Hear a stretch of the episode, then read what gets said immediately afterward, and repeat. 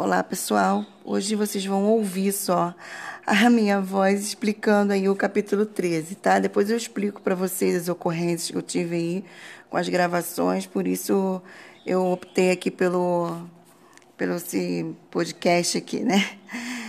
Bom, a gente vai falar sobre concordância verbal, né, no capítulo 13. Vou pedir para vocês me acompanharem aí pela página 84 em diante, tá? Bom, quando a gente fala de concordância verbal, primeira coisa que a gente pensa são nos termos essenciais da oração, que são sujeito e predicado. Né? Então, o verbo ele sempre vai concordar com, com o núcleo desse sujeito. E, para a regra geral, o que, que vale ressaltar? Quando o sujeito é simples, né? quando o sujeito é simples, não tem nenhuma alteração se não concordar unicamente com seu núcleo.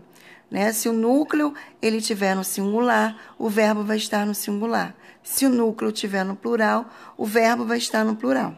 Certo? Então, é o primeiro passo que eu tenho que fazer, né, é pensar nesse, nessa concordância aí com o núcleo.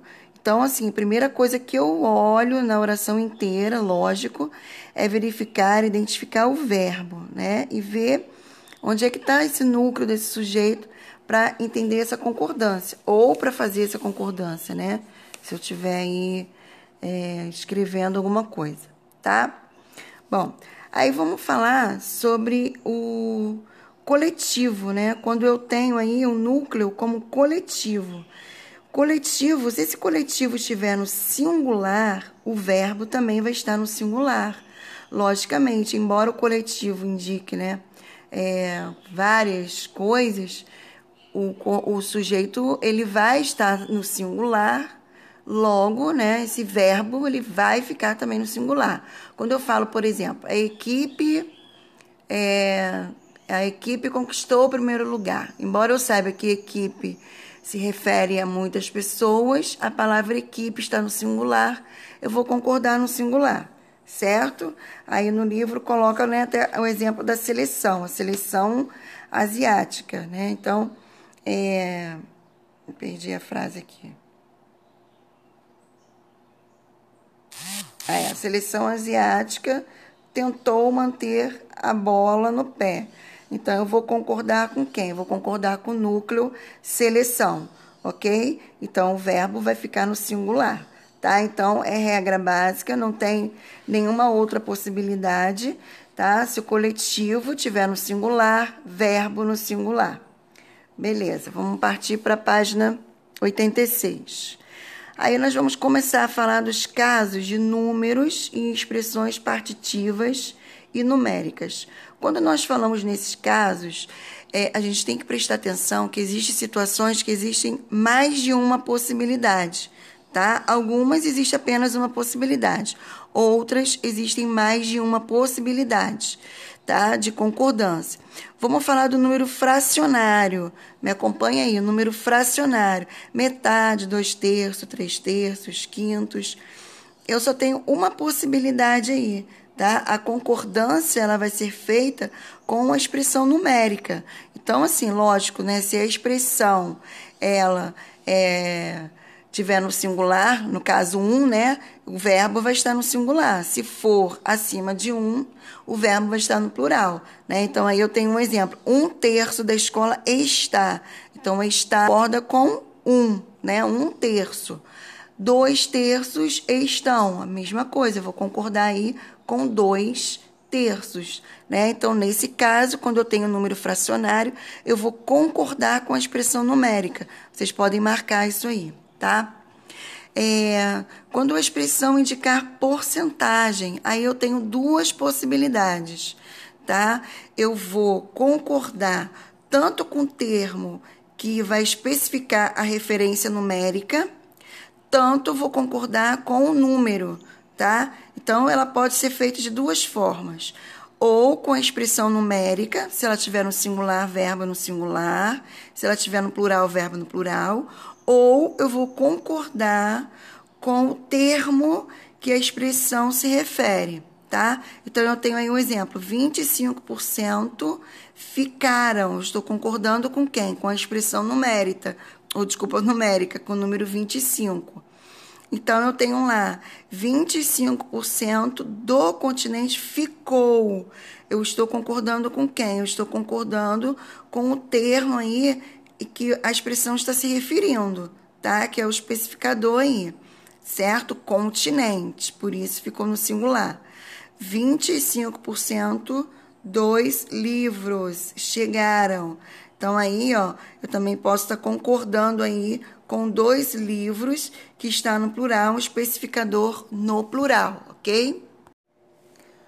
Aí agora vamos falar da expressão partitiva. O que, que é partitiva? Né? Quando indica parte de alguma coisa. A maioria de, grande parte de, a minoria de, né? Então, nesse caso, eu tenho duas possibilidades. Vocês podem acrescentar em cima aí, ó, duas possibilidades.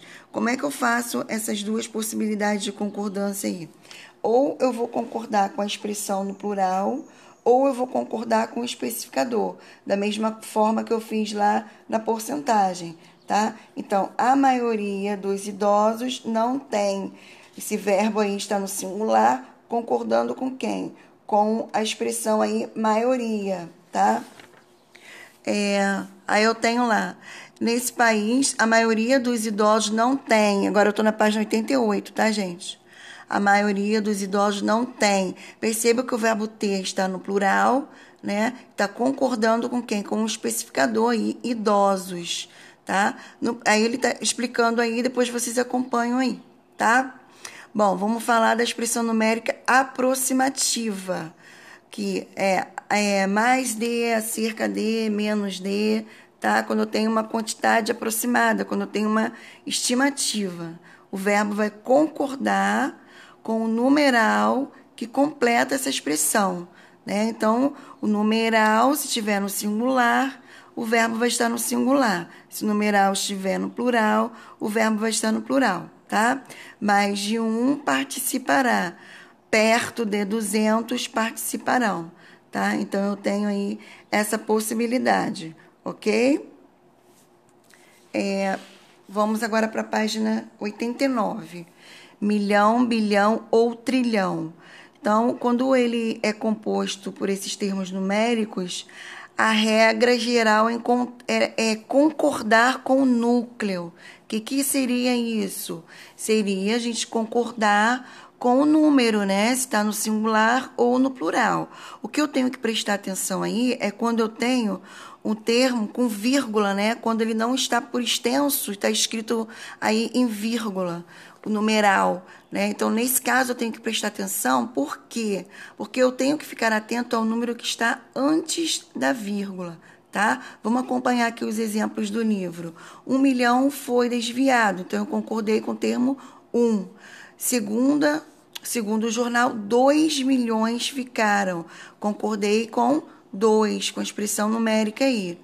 Só que aí, como eu falei, né, 1,6 milhão foi. Por que, que foi e não foram? Porque eu concordo com o termo que está antes da vírgula, no caso numeral 1, tá? 1 milhão e 600 mil foram.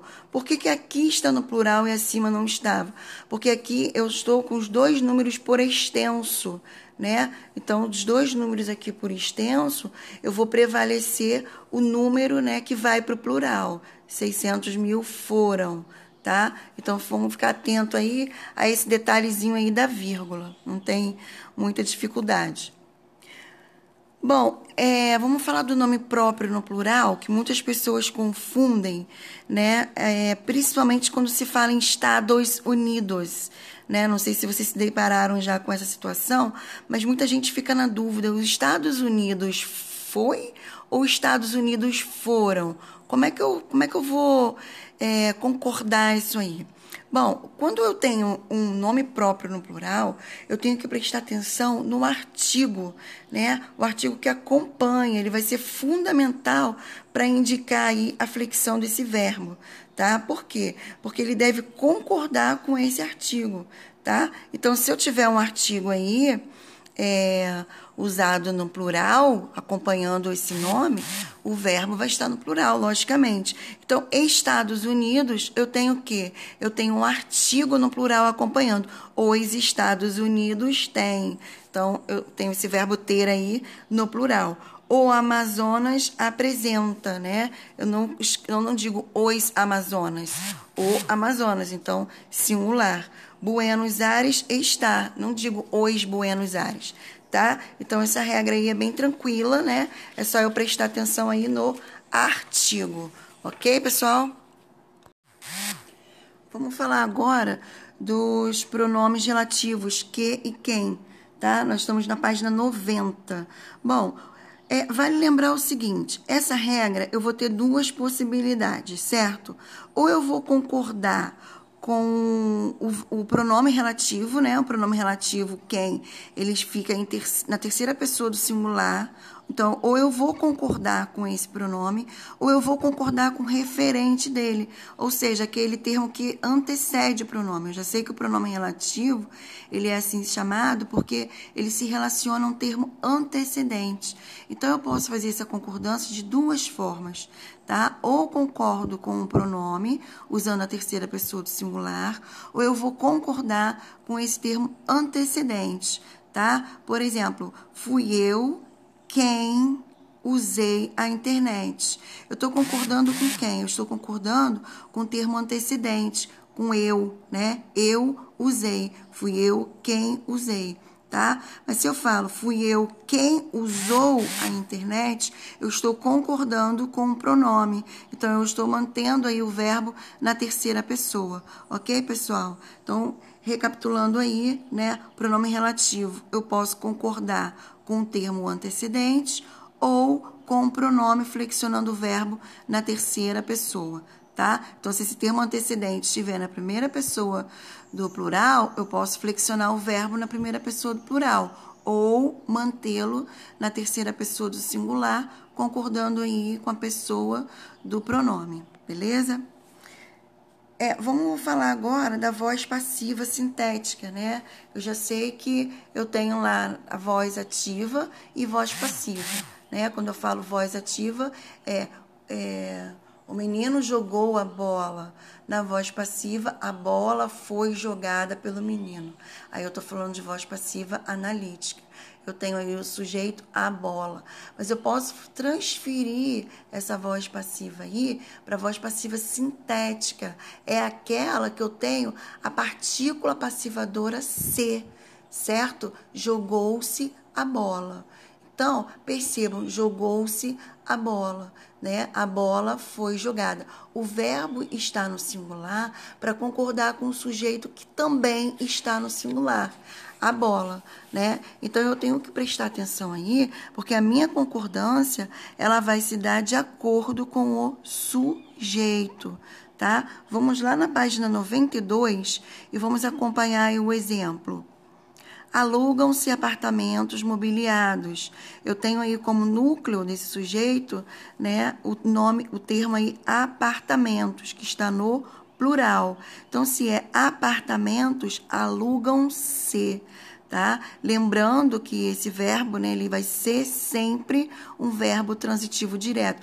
Quando eu tiver na voz passiva sintética, o verbo sempre vai estar, é, sempre, desculpa, sempre vai ser um verbo transitivo direto, tá? Se ele for um verbo intransitivo, eu não estou na voz passiva. Ok, pessoal? Então, só para vocês lembrarem esse detalhezinho aí, tá? Então, nesse caso, eu vou sempre concordar aí com o sujeito. Aluga-se apartamento. É a mesma coisa que apartamento é alugado. Então, o verbo aí fica no singular para concordar com o núcleo apartamento. Ok, pessoal? Muito bem. Então, assim, passei assim rapidinho, né? A explicação para vocês não tem assim muito o que falar. Depois eu vou explicar para vocês porque eu fiz toda essa gravação na escola, mas eu tive lá uns, nós tivemos uns problemas técnicos e não consegui disponibilizar o vídeo. Mas aí tudo bem. E aí eu vou pedir para que vocês concluam as atividades do capítulo 13 que nós já iniciamos, né? Tem pouquíssimos exercícios para fazer.